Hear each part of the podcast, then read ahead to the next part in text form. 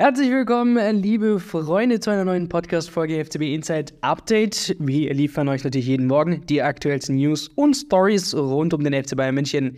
Ich bin Ahmed mal wieder und ich möchte starten mit der Absage von Verteidiger ja, Radu Dragosin, denn nach der Absage hat der FC Bayern München, der scheint jetzt ähm, ernsthaftes Interesse an Erik Dyer zu bekunden. Laut Informationen der Bild haben die Münchner ihre Kontaktaufnahme mit dem Verteidiger von Tottenham Hotspur intensiviert.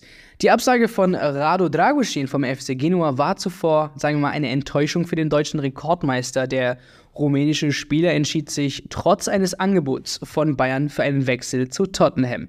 Mit Dragusin hat Tottenham nun einen zusätzlichen Verteidiger, was den möglichen Abgang von Erik Dyer besser kompensieren könnte. Der 29-Jährige hatte in dieser Saison ohnehin nur wenige Spielminuten für die Londoner und war eher ja eine Reservistenrolle. Da Dyers Vertrag bei den Spurs im kommenden Sommer ausläuft, könnte eine Verpflichtung für die Bayern vergleichsweise kostengünstig sein. Sky zufolge würde die Ablöse für den englischen Nationalspieler etwa 4 Millionen Euro betragen. Berichten zufolge haben die Münchner bereits seit letzter Woche eine grundsätzliche mündliche Einigung mit dem Spieler erzielt. Ein möglicher Vertrag in München könnte bis Sommer 2025 mit einer Option auf ein weiteres Jahr laufen. Am Dienstagabend hatte der FC Bayern München anscheinend ein Angebot von rund 30 Millionen Euro, wie wir gesagt haben, für Dragusin abgegeben, das sowohl von Genua als auch von Tottenham akzeptiert worden wäre. Die Entscheidung lag letztendlich einfach beim Spieler, der sich für einen Wechsel nach Tottenham entschied, vermutlich auch aufgrund der größeren Chance, dort Stammspieler zu werden oder sogar der englischen Premier League. Die Münchner sind derzeit ja auf der Suche nach der Verstärkung in der Defensive, um die Abwesenheit von Min Jae Kim und Nusra Masraoui bis Mitte Februar zu kompensieren. Kim wird ja für Südkorea im Asien Cup teilnehmen, während Masraoui trotz Verletzung für das Aufgebot Marokkos beim Afrika Cup ja nominiert wurde. Ja, mein lieber Sebastian, ich meine, Erik Dyer, kann er überhaupt den FC Bayern München weiterhelfen oder ist das, sagen wir mal, ein Tropfen auf dem heißen Stein? Ich glaube, um die Frage richtig beantworten zu können, muss man sich erstmal klar darüber werden, was die Bayern sich denn überhaupt vorstellen.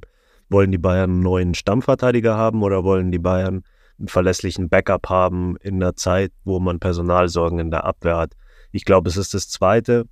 Man hat ja eigentlich ganz gute Innenverteidiger oder sehr gute Innenverteidiger. Man hat hinten Upamecano drin, man hat Minje Kim jetzt gerade erst im Sommer geholt. Und dann hat man auch noch Matthijs de Licht, der jetzt wieder zurückkommt. Das sind eigentlich drei internationale Top-Innenverteidiger. Das Problem war ja, dass es doch immer wieder Verletzungen gibt und dass Min Jae Kim in der Innenverteidigung jetzt für Südkorea im, beim Asien Cup im Einsatz ist. Das heißt, spätestens äh, in der zweiten Februarhälfte hat man ja wieder drei gute Verteidiger und dann ist für den Neuzugang wahrscheinlich auch erstmal nur ein Platz auf der Bank da. Darum hat es mich auch ein bisschen gewundert, dass man jetzt so lange gebuhlt hat und doch so viel Geld bereit war auszugeben für Radu Dragojin, der ja ein 21-jähriger junger Mann ist. Das heißt, der möchte ja nicht Bankdrücker sein. Das ist wohl auch der Grund, warum er dann doch zu Tottenham gegangen ist. Sondern die Bayern haben ja gerade gesagt, sie suchen Backup und ich finde, da ist Eric Dyer eigentlich schon eine gute Besetzung. Er ist 29 Jahre alt, das heißt, er ist noch kein alter Mann. Wir müssen ja auch mal überlegen, wir haben auch darüber diskutiert irgendwann, ob Jerome Boateng zurückkommt. Und der hatte wirklich keine Spielpraxis. Jetzt ähm, wird ja Eric Dyer kritisiert dafür oder es wird angemerkt, dass er nicht viele Spiele gemacht hat bei Tottenham. Diese Saison ja, aber in den letzten Jahren war er absoluter Stammspieler bei Tottenham und auch wirklich auf einem hohen Niveau, oft in der Champions League. Und wir dürfen auch nicht vergessen, dass er über 40 Länderspiele für England hat. Das bedeutet auch schon was. Das heißt, das ist ein Mann, der wirklich Erfahrung hat, bei dem es in dieser Saison unter einem neuen Trainer einfach nicht gelaufen ist. Ich glaube, es kommt auch noch dazu, dass er ein guter Kumpel ist von Harry Kane. Das heißt, er kann auch noch mal helfen äh, bei der beim Einleben von Harry Kane in Deutschland. Vielleicht kann er auch mal zur Familie Kane zum Abendessen gehen. Und das ist ja auch schon was wert. Aber ich glaube, die Bayern suchen eigentlich gar nicht diesen Stammverteidiger, sondern sie haben eigentlich drei Top-Verteidiger. Es kann natürlich auch so sein, dass es dann am Ende läuft wie bei Daily Blind, der ja auch als Backup geholt wurde und dann so gut wie gar nicht gespielt hat. Aber wenn die Bayern wirklich in diese Situation kommen, dann ist es ja auch eine luxuriöse Situation. Also ich denke schon, dass in dieser Situation Eric Dyer ein guter Transfer für die Bayern wäre.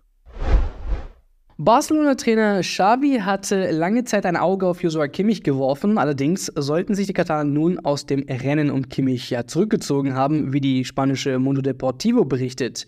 Der finanzielle Aufwand, sage ich mal, für den defensiven Mittelfeldspieler sei für Barcelona nicht tragbar. Verständlich, laut Aussagen aus dem Umfeld des Clubs plane man daher nicht, im kommenden Sommer eine Verpflichtung des deutschen Nationalspielers anzuschreiben. Die Entscheidung beruht auf der Einschätzung, dass Kimmich, obwohl er ja als Wunschspieler von Xavi galt, es schlichtweg einfach zu teuer für den FC Barcelona ist. Die Katalanen kämpfen bereits seit einigen Jahren, das wissen wir, mit finanziellen Herausforderungen, weshalb im kommenden Sommer nach kostengünstigeren Alternativen gesucht werden müsse. Zudem soll Bayern München eine Ablösesumme von etwa 100 Millionen Euro für ihren ja, Schlüsselspieler festgesetzt haben, was für Barcelona einfach finanziell belastend gilt.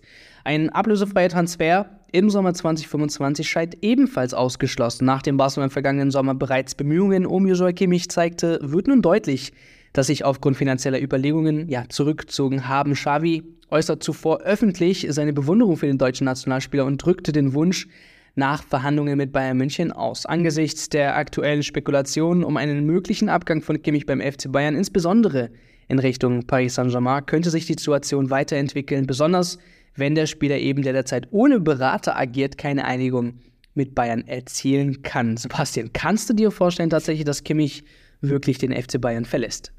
Nach allem, was man so mitbekommt, ist es auf jeden Fall nicht mehr ausgeschlossen, dass Josua Kimmich den FC Bayern verlässt. Das war ja lange unvorstellbar. Man dachte, er wird ein Spieler, der eine Ära prägt, der vielleicht sogar bis zum Karriereende beim FC Bayern bleibt, so wie es jetzt bei Thomas Müller aussieht. Aber in diesem Jahr haben sich da Zweifel ergeben. Es gibt wohl sogar Zweifel bei den Bayern-Bossen. Es gab ja jetzt sogar Berichte, dass er einer der Spieler ist, die unter Beobachtung stehen bis zum Ende der Saison und dass man sich dann überlegt, wie man mit ihm weiterverfährt, ob man nochmal weitermachen will oder ob er vielleicht zu einer Umstrukturierung im Kader auch zum Opfer fällt. Das hat natürlich auch was zu tun mit seiner Vertragssituation. Sein Vertrag läuft 25 aus. Das heißt, die Bayern könnten jetzt nur noch im kommenden Sommer wirklich nennenswertes Geld für ihn kassieren. Und da müssen sie sich natürlich auch Gedanken machen. Ich glaube auch, dass sich Josua Kimmich selbst Gedanken macht. Das geht auch einfach darum, dass er wenig Rückendeckung spürt, denke ich, von den Verantwortlichen. Es gab ja auch viel öffentliche Kritik von ihm und man hat selten gehört oder kaum gehört, dass ein Bayern-Verantwortlicher da mal dazwischen gegrätscht ist. Gleichzeitig gab es auch interne Kritik vor allem von Thomas Tuche, zwar so ein bisschen über Bande gespielt, aber wenn der sagt, er sucht unbedingt einen Sechser und er hat nicht den Sechser, den er braucht und Josua Kimmich ist Sechser und denkt ja auch eigentlich, ich bin hier der Sechser, dann empfindet er das natürlich auch an, als Kritik an sich. Darum wird er sich Gedanken machen. Dazu kommt noch, bei Vertragsende wäre er 30 Jahre alt. Das bedeutet, es ist wahrscheinlich die letzte Chance für einen großen Vertrag und da macht man sich normal Gedanken, äh, da nochmal einen anderen Schritt zu machen. Es gibt jetzt auch einen Bericht von den Kollegen von Sky, die sagen, er würde Spanien und England bevorzugen. Das spricht gegen einen Wechsel zu Paris. Jetzt gab es ja auch Berichte, dass PSG wirklich viel Geld in die Hand nehmen will, um ihn zu holen, dass sie ihn gerne hätten. Aber er will wohl nach Spanien und nach England. Eine Option in Spanien hat sich wohl zerschlagen. Der FC Barcelona, mit dem er ja immer wieder in Ver Verbindung gebracht wurde, hat wohl kein Geld, da muss man kein Insider sein bei Barcelona, um zu wissen, dass die sich so einen Spieler eigentlich gar nicht leisten können. Und dann bleibt eigentlich die Premier League. Das wäre für mich auch genau die richtige Liga für Josua Kimmich mit der Intensität, die er auf dem Platz hat. Ich denke, da würde er sehr gut hinpassen und da gibt es ja wohl auch das Interesse von Manchester City mit Pep Guardiola, der sowieso sein alter Förderer war. Und ich glaube, da könnte er gut hinpassen und ich glaube schon, dass ihm die Aussicht auf so einen Wechsel auch nochmal zu denken geben wird.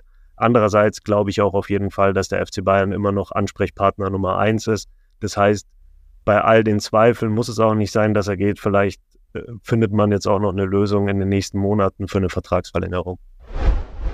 Und das äh, war es dann mal wieder mit dem heutigen News-Update rund um den FC Bayern. Für mehr Updates, dann wisst ihr, besucht uns gerne auf www.fcbinsight.de oder holt euch unsere FCB Insight App. Wir sagen natürlich an der Stelle Servus und hören uns beim nächsten Mal zu einer neuen Ausgabe FCB Insight Update.